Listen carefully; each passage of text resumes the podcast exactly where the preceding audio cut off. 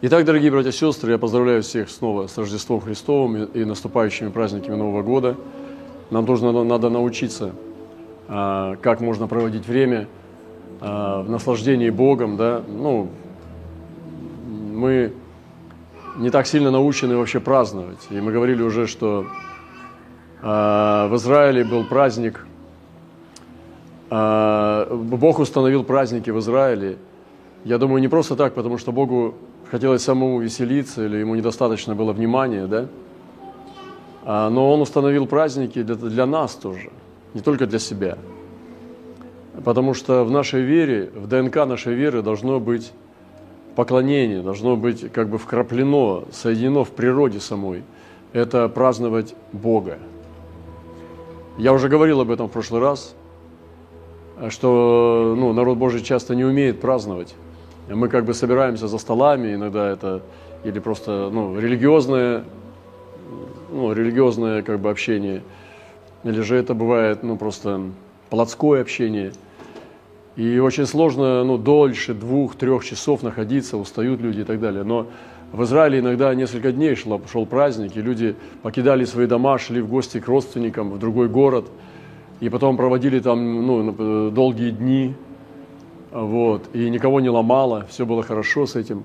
То есть Господь учил, потому что я думаю, что э, все строилось тоже вокруг богослужения, потому что богослужение объединяет, оно как бы насаживает на центральный стержень.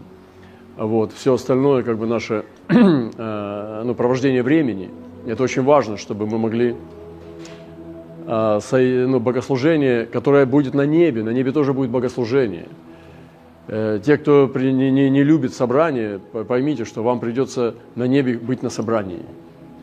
Вы не можете на небе перестать ходить на собрание, там некуда просто спрятаться будет от собраний. Если вы сегодня можете закрыться в квартире у себя, не проводить время за футболом, э, то на небе у вас не, не получится. Так что приучайте себя здесь. Э, там будет богослужение.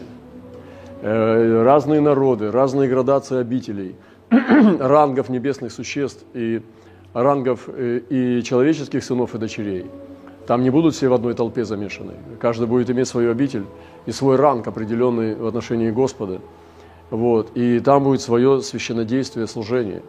Поэтому написано, что явился ковчег завета, и скиния собрания открылась. И там будет очень много распаковано, распечатано того, что будет ну, объединено э, служением Богу и поклонением. Вот. Но я понимаю, что я вообще ну, рассказал только часть, как бы приоткрывается то, что вот в апокалипсисе. Это будет гораздо ярче и сильнее, могущественнее.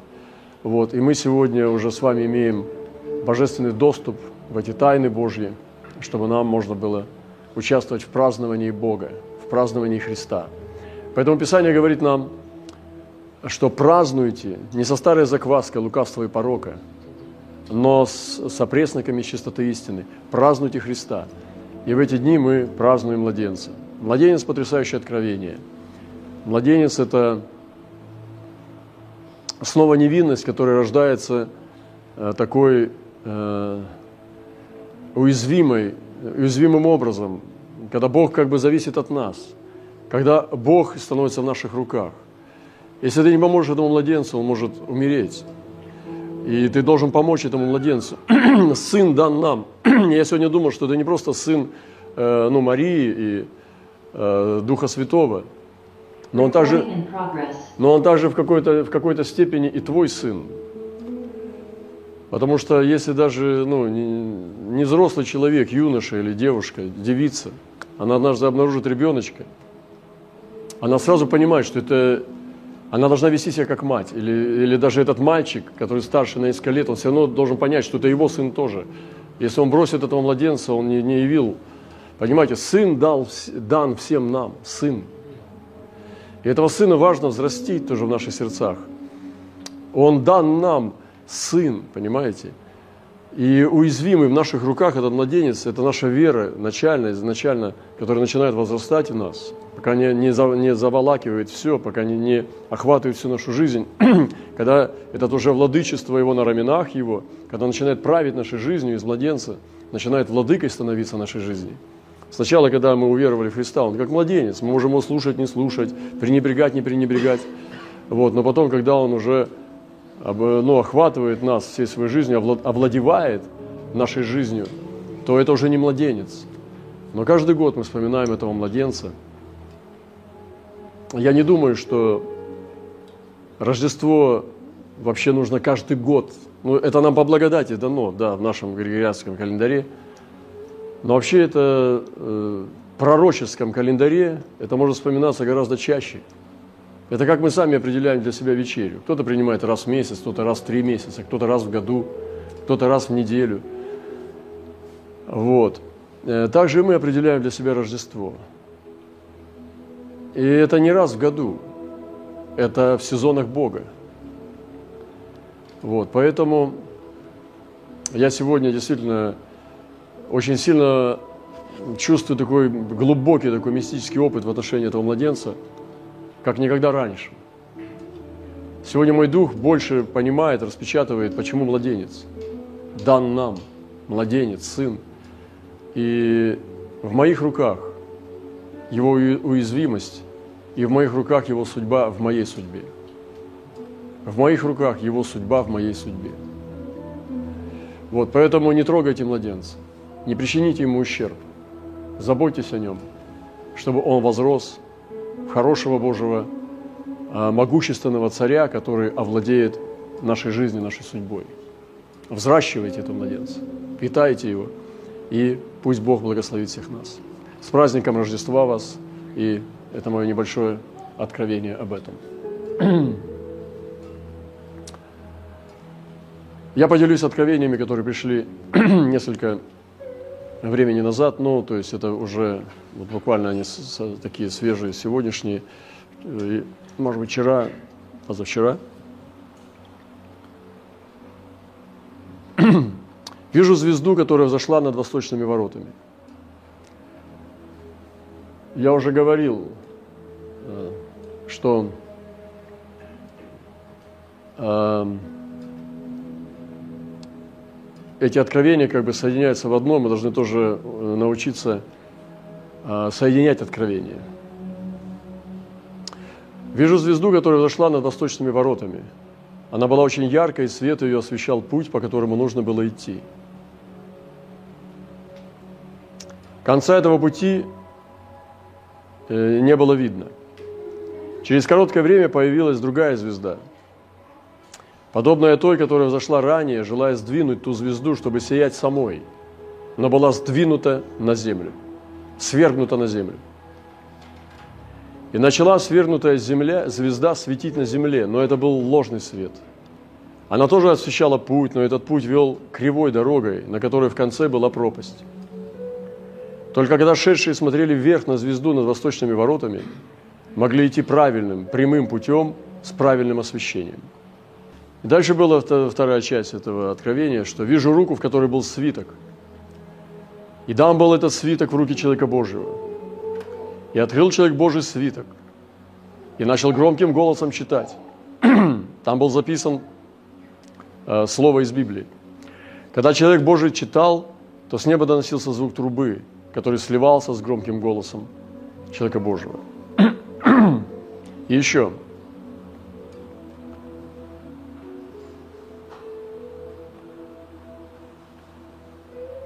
В руках великого существа, человек, который видел это, мог видеть только большие руки. Я не буду все читать, только часть зачитаю. Находилось большое перо, как бы от другого существа.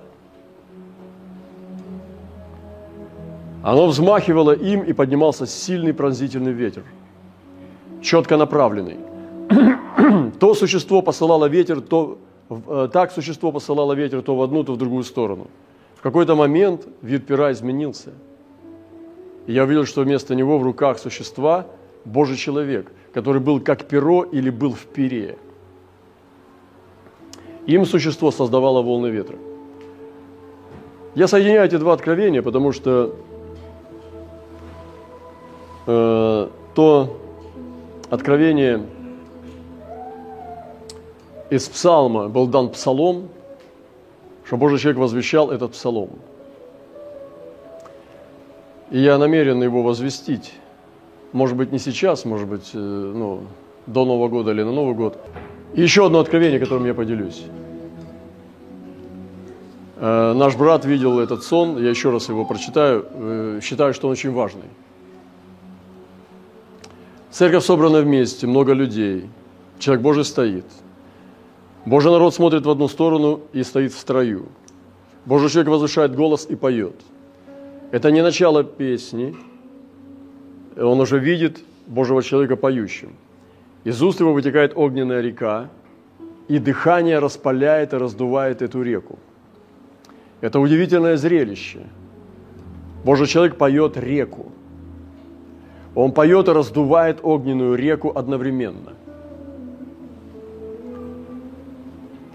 Это удивительное зрелище. Она течет и растекается по своему ходу, сжигает врагов, раскаляет землю, вызывает из-под земли потоки лавы и еще производит видимые и невидимые события. Божий народ тоже вовлечен в это действие, но кто-то только поет, а кто-то только дышит, дует, но все это также раздувает огненную реку. Вдруг появляются ангелы и десятки людей из облака. Там точно был Эван Робертс, Эми Макферсон, Санаварола. Потом пришли Белых Виктор Иванович, Федотов, Иван, молодые и еще много людей из облака. Я, ну, тот, кто видел, не знает их. Они встали в строй между Божьим народом и пели и дышали, раздувая реку тоже. Некоторые помогали братьям и сестрам, подсказывали им правильное дыхание. Кому-то давили на грудь, чтобы усилить легкие, а с кем-то дышали и пели вместе, прижавшись щекой к щеке. Это была очень прекрасная, но очень страшная река. Поток, который тек медленно, местами был как ураган – сжигая все, что горит. Местами, как водоворот.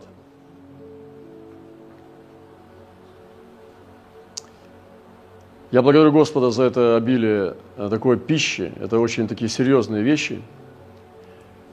Э, ну, просто умоляю вас, э, ну, не, не как написано, пророчество не пренебрегайте. То есть, ну, как бы очень опасно выходить против этих пророчеств. Дух Святой свидетельствует о нас, и Он ведет нас. И тот, кто выходит против этого всего, он выходит прямо против огненной реки. Я на протяжении многих лет наблюдаю, как огненная река сметает просто. Человек чернеет, падает, отлетает и так далее. Будьте послушными Господу. Так будут последние первыми и первые последними. Ибо много званых, а мало избранных. О чем это речь идет? о том, что на самом деле, но званные все. Ну, не все, а много званных. То есть есть тот, кто зовет, это Бог, Он зовет много, много зовет. А в конечном итоге выход из этого остается мало избранных. Так вот это расстояние между званными, многими званными и малыми избранными, что это вот от пункта А до пункта Б? Что это такая вот за э, за расстояние вот это. Это наш отклик в посвящение, понимаете? И поэтому Господь зовет много, но по результату оказывается, что мало. Когда я слышу, что там, ну, вот все мы там необычные, уникальные и так далее, я соглашаюсь с этим. Но только э, в начале, когда мы зовемся. Но уникальным человек может быть в своей судьбе – только для тех, кто войдут в призвание свое. Сегодня вот молодежь у нас свидетельствовала разные вещи, благодарила Господа, прекрасно. Но уникальная судьба будет только у тех, кто отвечает на призыв к уникальному Богу. Потому что не секрет, что у многих судьба не уникальная. Она скучная, блеклая и неинтересная. Вот давайте правде в глаза смотреть. Не будем рассказывать сказки сейчас, как должно вот быть, а расскажем, как оно есть. И мы увидим, что у многих христиан, я бы даже сказал, у большинства, это неинтересная судьба. Но есть те, у которых судьба уникальная. Поэтому вот между тем, что много званых, а мало избранных, есть расстояние.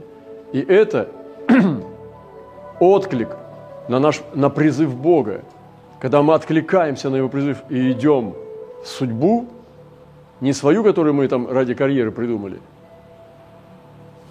а которую Бог для нас предназначил. Не секрет, что не все идут в судьбу свою.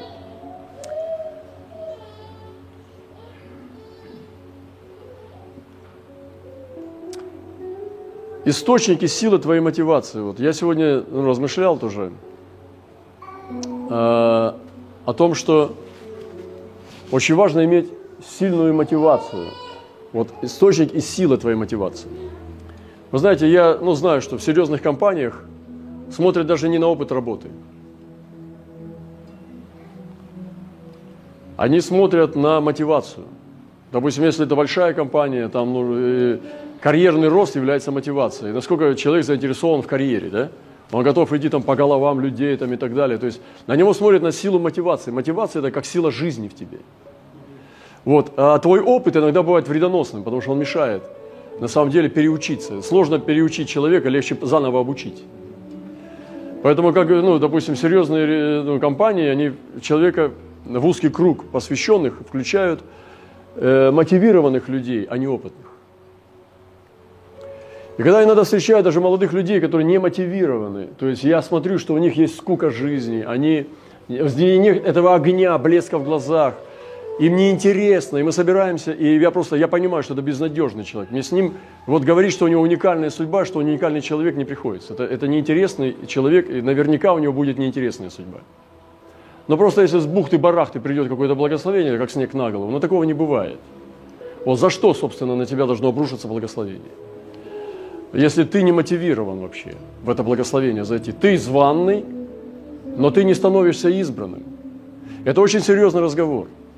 И по практике жизни, наблюдая вот уже третье десятилетие в вере, вот я нахожу, что многих людей неинтересная судьба – и у них ничего не светит. И чем дальше, тем больше, ну, как бы идет закручивание в землю. И поэтому я подумал о том, что сказать вам, что важна, насколько сильно ты мотивирован, и где твой источник твоей мотивации. И подумал, что но есть как бы три типа мотивации, которые я вижу э, вот, в жизни. Это мотивация природная. Ну, природная мотивация, там, рефлексы, инстинкты, ладно, и выше возьмем, интеллектуальный уровень. Природная мотивация. Например, но девушка очень хочет замуж. Вот ее не остановить. Вы понимаете, не остановить. Это кудряшки, там, я не знаю, ну что там, ну, смотря какая масть у нее тоже там, может быть, воспитание там. Не буду никого трогать. Там будут благословенные города и деревни, все как бы средние школы и ПТУ и все такое. Вот, но у каждого как бы своя есть воспитание, природа, да, и так далее, которую человеку очень трудно перекрыть, перегрузить. Так вот, есть мотивация природная, которая очень сильная. Например, ну, желание плодиться, размножаться там. Это все нормальные вещи, как бы. Юноше не надо тоже держать всех э, в страхе, в, в негативе, в самоосуждении, что они имеют какие-то, ну, как бы, чувства. Надо просто ну, правильно к этому отнестись и правильно направлять и так далее. Но нельзя человека судить за то, что Бог в него вложил. Это эту, ну, как бы генетический код умножаться и любить противоположный пол там, и так далее дальше. Э, но Церковь Божия, она освещает, но она не уничтожает. Тогда, ну, давайте оскопляйтесь. Вот. Но есть скопцы от Бога, это не все, это единицы из тысячи, может быть, даже из, из миллионов людей которые призваны к такому служению. Поэтому это очень сильная мотивация, природная мотивация. Она просто человека переводит из деревень в города, они едут покорять мегаполисы, они поступают в университеты, просто чтобы выйти за богатого, там, я не знаю. Но это очень мощная мотивация. Э, люди уходят из церкви, чтобы поджениться, э, там, забеременеть, а потом мучаются, воспитывая ребенка в одиночестве всю свою жизнь. Ну, конечно, они ради ребенка потом отдают все, я не хочу осуждать таких людей, но эти эксперименты очень лукавые. Если вас спросить, счастлива ли ты, но только в церкви нашла уже утешение. А так-то, собственно, в мире это, это ужасные судьбы. Есть мотивация Божия. которая мотивирует, и я вспоминаю тоже, ну, когда мы уверовали в Господа, когда Дух Святой вел нас на молитвы, на благовестие, то есть когда Бог мотивирует тебя внутри, и ты просто начинаешь двигаться, бежать на эти собрания, проповедовать Евангелие там не вовремя, да, ну, это как бы людям, когда это, а тебя не принимают, отвергают, гонения, все. И эта мотивация Божия тоже очень сильная, когда Святой Дух тебя мотивирует. Но этого недостаточно. Я считаю, что самая мощная мотивация, чтобы твоя жизнь была уникальной судьбы, это когда твоя личная мотивация основывается на основании посвящения Богу, то есть когда у тебя есть личная мотивация, соединенная с Божьей мотивацией. И многие вот это пренебрегают личной мотивацией, они уничтожают свою личность, выхолащиваются, выветриваются просто. Вот они ходят в церковь, как бы, и у них ничего им не надо, вот. Ну, как сегодня свидетельствовали там братья и сестры. Я переспрашивал некоторых из них, что ты имеешь в виду? Потому что ну, с какими-то вещами я не могу согласиться. Что уникальная судьба у нас не у всех. И мы не все уникальные люди. В плане того, что необычные, да. Но то, что у нас будет уникальная судьба у всех, ну это неправда. Это не, это не будет так. Будет уникальная судьба у тех, которые могущественную личную мотивацию, я бы сказал в хорошем смысле амбиции – они положат на жертвенник Господу и будут с Богом соединены в этой мотивации. Они соединят Божью мотивацию со своей собственной. Я почему это говорю? Потому что это не теория. Я так и жил всегда. всегда и надеюсь, что буду жить дальше. Мы рвали, хочу сказать, для, для друзей, не для всех. Именно чтобы, как Евангелие для нас, да мы пойдем до края земли, да мы докажем, что Слово Божие есть. Вы понимаете, о чем я говорю? Вы, люди, которые хотите уникальной судьбы, вы должны стать уникальной личностью. Иначе вам не светит уникальная судьба. Вы простите меня, ребята, но это очень серьезный разговор. И то, что я сейчас говорю вам, это на личном опыте пережило. Поэтому помните, что много званных, но мало избранных. Если вы хотите быть избранным, харизматы раскидываются, всем дают избранность. Нет, это не у всех. Мы изучаем помазанников, которые один на миллион в истории церкви. Вчера мы изучали посещение таких людей, как мистик этот Сундар Синг, Игнатий Лайола. Мы зашли за пределы харизматов и, и протестантов вообще. Мы вышли к настоящему облаку пришли, в котором нет деноминаций, в котором Божьи сыны двигаются по духу Милхиседека, по чину – Бегите на такие места. Вчера ну, был сильный мороз и так далее. Я, я не представляю, как я могу пропускать такие встречи, потому что я непосредственно участвую в этом. И вчера сидело четыре спикера здесь у нас, и мы общались вот в таком как бы в ток-шоу, общались. Это каждый готовился к своему герою. И это было уникальные вещи. Представляете, что сегодня сестра рассказывала? Серафим пришел э, к Франциску. Вы, наверное, не знаете это. Или как Иисус приходил к Сундасингу. И мы говорили о том, что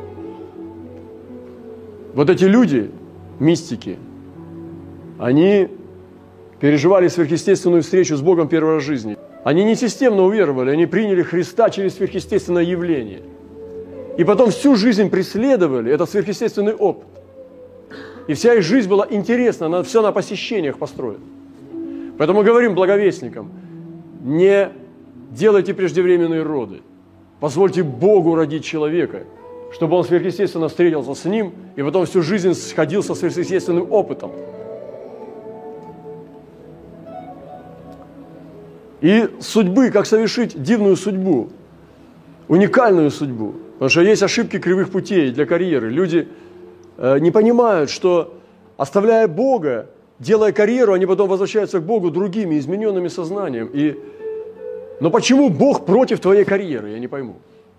Почему пасторы не отпускают людей делать карьеру в мире? Я не пойму. Освободите его. И он сам прибежит в церковь благодарить Бога за то, что Бог дает ему свободу кем, кем-то стать. Вы же называете все Божьи рабы, Божьи рабы, Божьи грибы, а не рабы. Причем бледные поганые. Но люди негативные, которые негативят, они больше на бледных поганых похожи. Вроде бы грипп и вроде нельзя есть. А съешь, плохо станет. Ложные браки от страха опоздают уже. Девчонки бегают там, ну, думают, ладно, я в Бога верю, но пойду за беременностью. Идут в мир, начинают там бегать, э, ну, транжирить свою невинность, свою чистоту. Начинают убивать свою личность, трансформируются. Вот, перестают быть, э, ну, самоидентификация с Богом, сотворенностью. Они теряют свое «я», оно расслаивается. И потом они не знают уже, кто они такие вообще. Вот тут и вроде как блудница, и в то же время мать, и в то же время предатели, в то же время верующие. И там непонятно, как это все собрать в одно потом, в, в один контур все. А потом возвращаются с ребенком уже, говорят, простите. Ну, конечно, прощаем, приходи. Но обычно это несчастные люди. Зачем? И я, конечно, задаю сложный вопрос. Ты скажешь, а что же нам делать тогда? Но, во-первых, ты невеста Христа. А, так я и знала. А во-вторых, ну, потом, это сейчас я не буду говорить, потом попозже вам скажу. Э, церкви, я думаю, что должны тоже и пастыря заботиться о том, чтобы совершались э, все-таки судьбы. И я думаю, что мы сейчас на этом пути находимся, когда нам нужно тоже совершать судьбы. Вот, и это очень важно. Поэтому есть доверие Богу в судьбе. это прежде всего. Строение судьбы с Богом. Стройте, даже если человек сегодня подойдет ко мне и скажет, я хочу карьеру сделать. Это самое, как мне можно, нельзя. Мы будем говорить о нечестивых табу, которые не, не надо заходить. Мы будем говорить о том, что, что нельзя пересекать. Но я бы вдохновлял человека раскрыть свое «я», раскрыться в Боге. Почему человек не может стать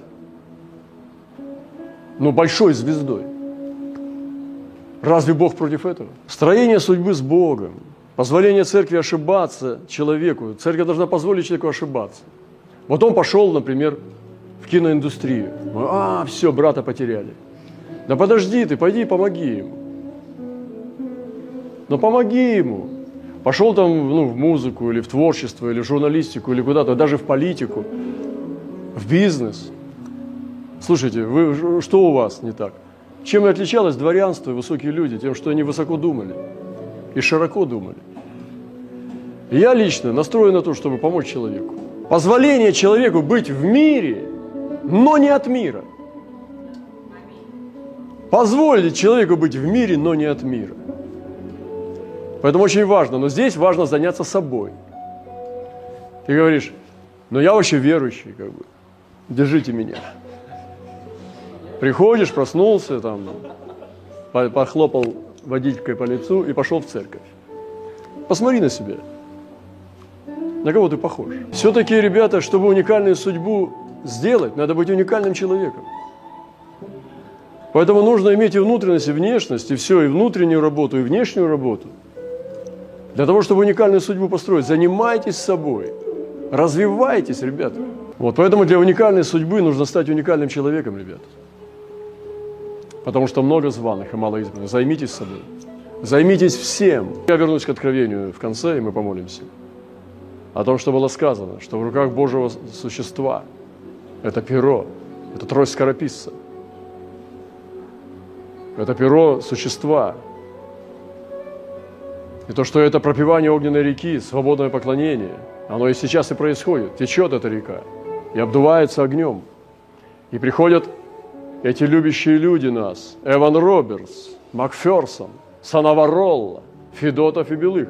Я сам видел, они приходили ко мне не раз. И Белых приходил, и Федотов приходил.